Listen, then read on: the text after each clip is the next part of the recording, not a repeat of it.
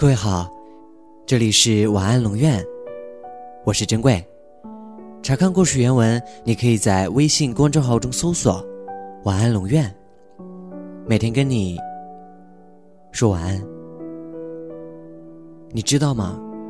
其实，在我们的生活中，真的有太多的无奈。不是我们不够努力，也不是我们不够优秀，而是现实给了我们太多的无所适从。暑假的时候看了一部电视剧，叫做《神犬奇兵》，情节太多也太复杂，我没有办法在文章中一一给大家介绍。但是我想跟你分享的是，我看到的电视剧中的自己。说来也巧。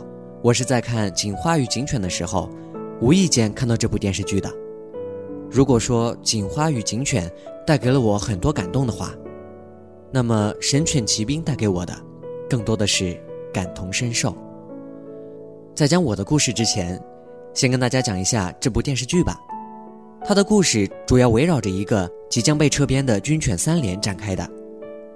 在看完《警花与警犬》之后，我潜意识里就会觉得。军犬连应该就是训练军犬的吧？可是面临撤编的军犬三连的任务却是接纳退役的老军犬，用我们的话说呢，就是老年休养院吧。一群不服管教的士兵被派到了军犬三连，他们每天不训练，还成天在宿舍打牌下棋。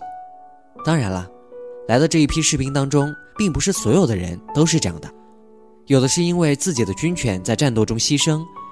而来三连给自己军犬的母亲养老送终的，有的是来调查三只退役的功勋军犬的离奇死亡真相。过了一段时间之后，大家发现，不管自己怎么不遵守纪律，连长也不会说自己半句。更奇怪的是，他把一个废弃的锅炉房用很多锁锁了起来。大家猜想，这里面肯定有什么见不得人的秘密。大家甚至怀疑三条军犬根本没死，而是被连长卖了，而锅炉房就是贩卖军犬的窝点。终于有一天，大家逼着他打开锅炉房的时候，眼前的一幕把大家都惊呆了。其实，锅炉房里面整整齐齐地陈列着军犬三连有史以来所有的功绩，它就像一个庞大的博物馆。让人看了以后，心中充满了骄傲和自豪。而连长之所以不让大家进来，是因为他觉得这个地方他们不配进来。一群不学无术的士兵进来了，就是在玷污这块神圣的土地。而三只军犬的离奇死亡，其实是因为军犬在退役后没有人陪伴，无法再训练，不能再上战场，他们没了荣誉感。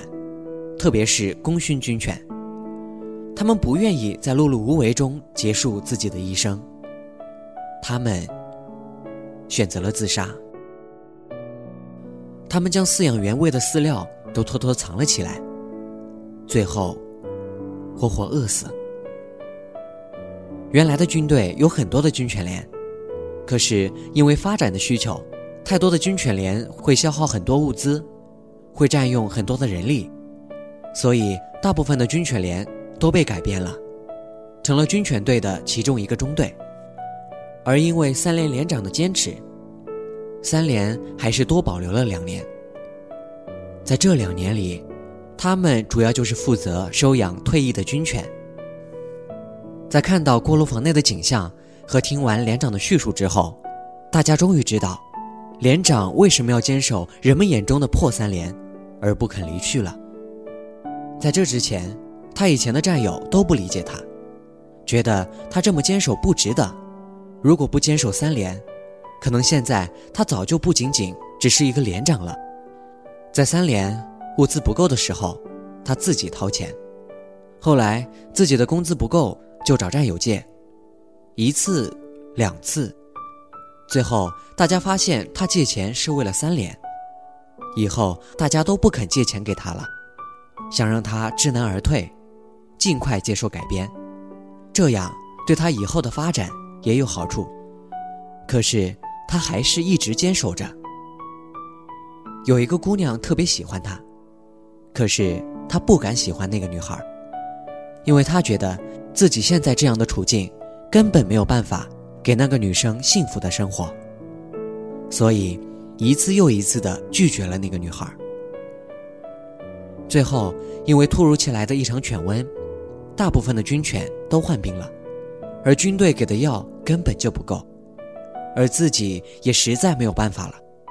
他想守护的就是三连和军犬，犬都没了，还要三连做什么呢？他决定同意组织的撤编要求，并请求救犬的药。犬虽说是保住了，可是连长。却傻了。他有家族遗传病，症状就和老年痴呆一样，可能最后谁也不认识，自己陷入自己的世界中，无法清醒过来。到最后，他只会写两个字，那就是“三连”。或许是因为三连的这最后一点精神支柱也倒下了，他的精神世界也就此坍塌了。刘宝为了守住连长一直坚守的三连，一个人留在三连的营地，每天升旗、出操、打扫犬舍。故事讲完了，现在我来讲讲我在故事中看到的自己吧。龙岩学院广播电台。一个很偶然的机会，在回宿舍的路上，遇到设点处，被热情的学长学姐拉了过去。你们一定猜不到，我当时报名的部门并不是播音部，而是办公室，并且填的是不服从调剂。然而阴差阳错，我进了播音部，当上了部长、台长。三年来，电台于我而言，就是大学生活的全部。可能不同的是，三连的连长守护的是先辈留下来的辉煌历史，而我坚守的。是我们一起奋斗的时光，还有我们一起取得的荣誉。那是属于我们的记忆，那是属于我们的辉煌。或许你们并不知道，我刚到电台的时候，电台是什么样的。我给大家简单的描述一下吧。一个在食堂二楼员工宿舍空出来的房间。一台不能上网、还满是病毒、运行超卡的十七寸台式电脑，一个音响，一个话筒，一台用了十年的、动不动就会死机的功放设备，四五个破烂不堪的、需要自己去维修的挂在宿舍楼顶的高音喇叭。录音的时候，还可以听到食堂叔叔阿姨的歌声和洗衣服的声音。微博的粉丝最多也就七八百吧。总之，和我印象中的那种高大上的电台，简直是两个完全不同的世界。可是，慢慢的，在我们的努力下，他长大了。我们有了网络，有爱我的电脑了，有声卡了，有价值三十九万的草坪音响设备了，微博的粉丝也涨了好几千，一切都变得越来越好了。可是，你却不在了。我还记得当时我们的工作环境多么艰辛，我还记得一个人爬上宿舍楼顶修喇叭的时候，我有多无助。我还记得经费不够的时候去商家拉赞助的不易。可是那时的我很快乐，我可以骄傲地说：“你听到了吗？”现在广播上是我的声音，它溢满了整个校园。你尝到了吗？我们获得全省比赛的三等奖时那幸福的味道。你看见了吗？各种校园的大型比赛上，我们电台的孩子们多优秀。我们电台的处境很特殊，没有专业老师的指导，没有雄厚的资金支持。甚至没有参加和举办各种大型活动的机会。所有的一切都要靠我们自己去努力奋斗。我们和三连的战士们一样，以为只要我们取得了一些成就，就会被重视，就会得到更多的支持。然而，就像他们一样，虽然训练出了全军军犬比武大赛的犬王，仍然逃脱不了被改编的命运。我也曾像他一样拒绝改变，挺过了一年。我也曾费尽心血的想要培养出一支优秀的队伍，我也曾傻傻的坚信，只要我们有所成就，就可以改变些什么。后来，我愤怒，我无奈，我不舍，可是除了这些，我还能做什么呢？很高兴，大学三年，我能在电台拥有这样不平凡的经历，和如此难忘的记忆。还有，遇见如此可爱的你们。很遗憾，我最终还是没能改变些什么。该发生的，还是发生了。我不想我太多的情绪影响到大家，所以在最后的发言中，我说话的时候尽量平静。可是最后，我还是诚实的流下了不舍的泪水。很高兴你能来。很遗憾，你走开。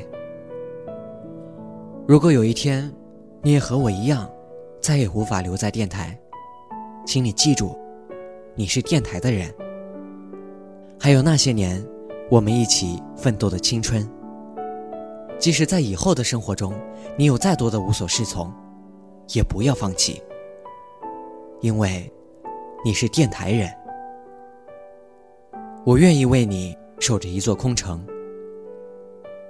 你愿意陪我一起等吗？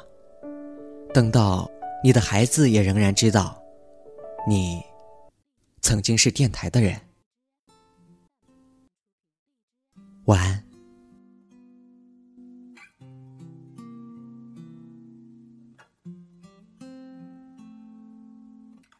我听见雨滴落在青青草地。我听见远方下课钟声响起，可是我没有听见你的声音，认真呼唤我姓名。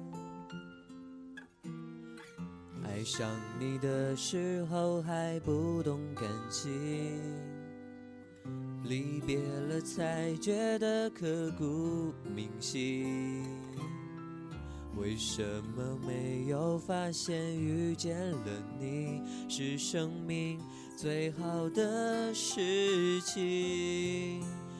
也许当时忙着微笑和哭泣，忙着追逐天空中的流星，人理所当然的忘记。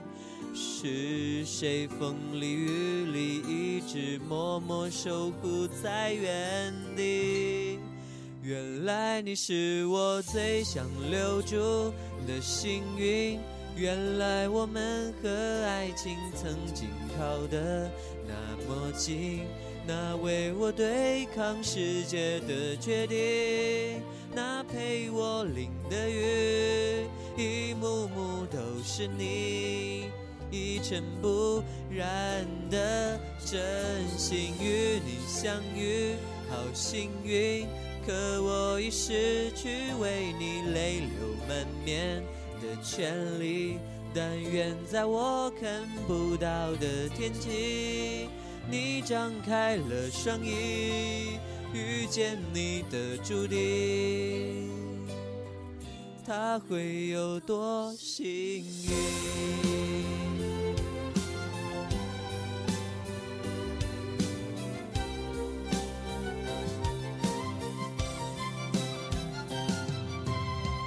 青春是段跌跌撞撞的旅行，拥有着后知后觉的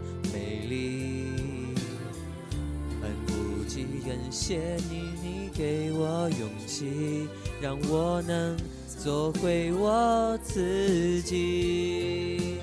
也许当时忙着微笑和哭泣。